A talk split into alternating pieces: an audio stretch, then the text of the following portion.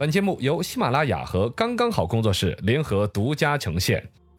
百闻不如专注这一闻，意见不如倾听这一见。一闻一见，看见新闻的深度。来，我们说点有深度的。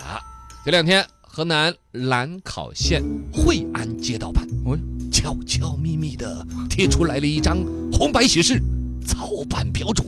啊网友悄悄咪咪的过来一看，主要是音乐是悄悄咪咪 的，其实大张旗鼓的贴出来，网友热议起来。对因为标准当中第一条就明确规定，嗯，索要彩礼严重者，哎呦，以贩卖人口或诈骗罪论处。哎呦，同时礼金额度、演习标准都要提前报备所以结个婚啊，或者是办个丧事，啊，这个就要求比较严格一点嘛。嗯对对于你这种未婚人士来说，是吧嗯？这是对大喜事啊，谁敢要走我多要彩礼，就拿这个新闻给他看，我哎要不然我把反这正一不条错新闻录成片花儿，对，反复的播。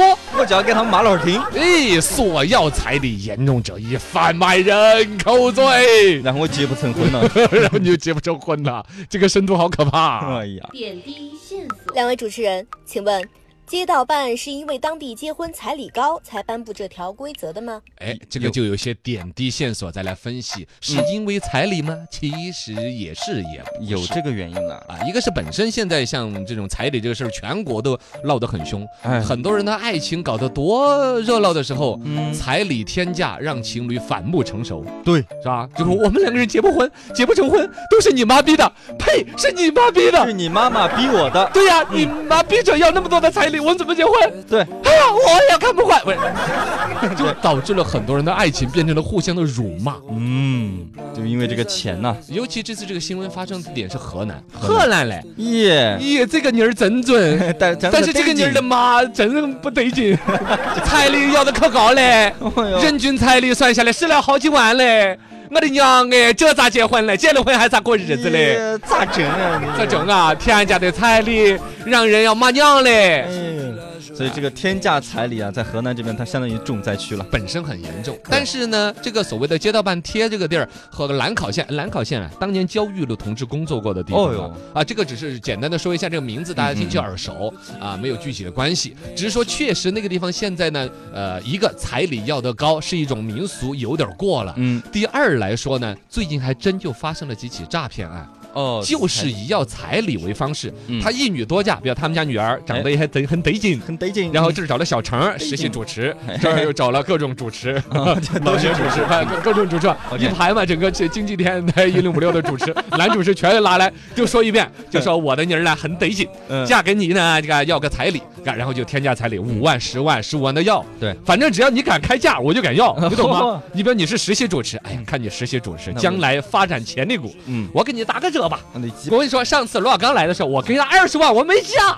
我闺女她出二十万，我没下。但 哦，考虑到曹呢，你是以前那股，我觉得给你打个折，八百块钱，八百块打定，啊，八百块可以，那 给你就嘛打，个折吧，哥，嗯就反正你给给多给少是个可以钱可以的，可以，八百块可以， 你就觉得赚了便宜哦了。赚了八便百宜块钱的定金呢，不是定金，这个什么 彩礼，彩 这个是做生意的，八百的、八万的、六万的、十六万不等的彩礼，嗯索要给多少他都要。对，然后一旦得逞，收了个七八家的彩礼之后，嗯一夜之间消失掉。这就是诈骗了。这就纯粹是诈骗。对这个案件，而且发生了好几起哎呦，一女多嫁，然后她一个都不得手。然后这种事情呢，其实跟原来有段时间的所谓越南新娘的新闻差不多。哦，越南有一些骗一些越南姑娘过来，哦说的是越南那边穷得很，是我嫁给你八万十万，我老家安排了就好了。卖卖这种，哦，然后实际上结婚当天还没有洞房，连夜就跑了，一帮哎呦女的全跑掉。哎这就纯粹是诈骗。对因为当地出现了好几起这种高额彩礼的诈骗之后呢，嗯当地的这个部门就街道办方面其实是一种警示性质的。嗯贴出来这种东西，希望说大家注意彩礼过高或者说不合理的东西，有可能有诈骗嫌疑先去找警方，啊。这个不是说泛泛的就开始，好像有政府部门在开始真的要过问彩礼高低，因为彩礼毕竟是一个民事，对，老百姓自己的，的事儿。可能这个风气不好，嗯，但还不属于违一法。个安全问题。哎，追本溯源，请问，索要彩礼严重者以贩卖人口罪论处，在法律上说得通吗？嗯，你这个就追本溯源了，嗯咱就得把法律的本本儿，哎你看好、翻开第翻七开十 二页第三行，哎，我翻错了本本儿， 我我也不太懂。但是刑法当中，首先来说哈，刚才他这儿有什么贩卖人口这种说法都已经不存在了，是现在叫贩拐拐卖妇女儿童罪，对这是一九九七年修改刑法的时候已经改了，嗯所以他那个所谓的就是街道办出这个规矩呢，我估计对也是几个大妈好心。呃，出一个警示作用嘛。，哦，它本身对于法律条款，你比如刑法里边根本就没有拐卖人口罪这个说法了，嗯，这个就没没跟上时代的。第二来说呢，索要彩礼这刚才我说民事行为根本够不上犯罪，嘎。对，他这个东西，而而且不是你街道办说了算嘛？啊，对啊，你没有这个权利啊以。什么罪论处？这是法律说了算，法院说了算，是对吧但？还有一个，他他那个本身说法也不严谨，说是索要彩礼严重者。嗯，什么叫严重？多少钱算严重？对呀，对于实习主持来说，索要彩礼八百块钱钱，怪不得严重。对呀、就已经很严 重了。然后，但是对于比尔盖茨来说，嗯哦天哪，他索要彩礼才八个亿，我觉得好实 惠。我要把我的女儿嫁给这个实习主持，啊、不是 我是银行行长啊，现在 是。啊， 对呀、所以说，他这个东西，包括之前呢，就有黑龙江省公安厅是明确有表达过的，嗯说是结婚收彩礼不在刑法规定的违法范围之列啊之类的，因为他那个整个事情哈，嗯所谓索要彩礼严重者以贩卖人口罪论处，整个这句话就有三个法律漏洞，是也就是说他在法律上法律上面是说不通的。这一追本溯源，你就知道他是好心办了一个其实蛮不靠谱的事儿。海纳百川，请问，彩礼过高的背后暗示了些什么呢？哦，这就海纳百川呐、哇、各种消息啊、信息你一汇聚过来之后，你就发现了背后暗示了是什么？暗示什么？确实，这种索要彩礼啊，已经成为爱情的一个一个拦路虎，门一个门槛儿了。导致了很多家庭很首先是很多爱情嗯，呃变味了嘛，对啊呀，变成了爱情买卖。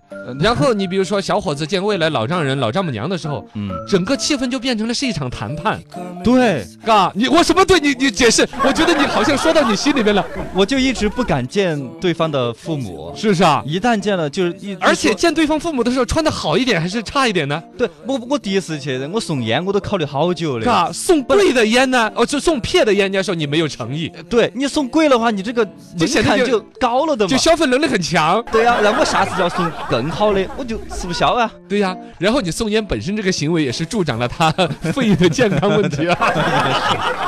哎呀，总之这个爱情这个买卖这个东西吧，这涉及到钱的东西确实很恼火。啊原来那个爱情买卖那首歌唱，爱情不是你想买想买就能。买，我们唱的调怎么不 一样？但是就表达的说，爱情是无价的，是不是你拿钱能够买得来的？对。但现在说的是爱情定价很高， 不在你的消费能力范围内那种感觉了。对啊呀、这这个就让爱情嗯有了一个负面的灰色影这子。个彩礼跟个定金一样。第二一个来说，就是有有花有花不起钱借钱都要来买这份爱情的呀。有爱，情已经到这个份儿上了，该结婚了，而且嗯约定俗成，乡里七乡八邻的都，哎，尤其越是穷的农村，嗯，现在越越是是彩礼高，对，跟因为卖那个地女儿一样简简单的再拿那个钱财，尤其他有一个儿子要结婚，他有一个女儿可以嫁的时候，是某种程度上就是把女儿嫁出去收的彩礼，到时候拿给儿子去买媳妇儿一样的。啊，而且他们会对比，对对对，攀比嘛，攀比这种心攀理比都不当好。嗯，然后呢，就这样子导致了因婚致贫，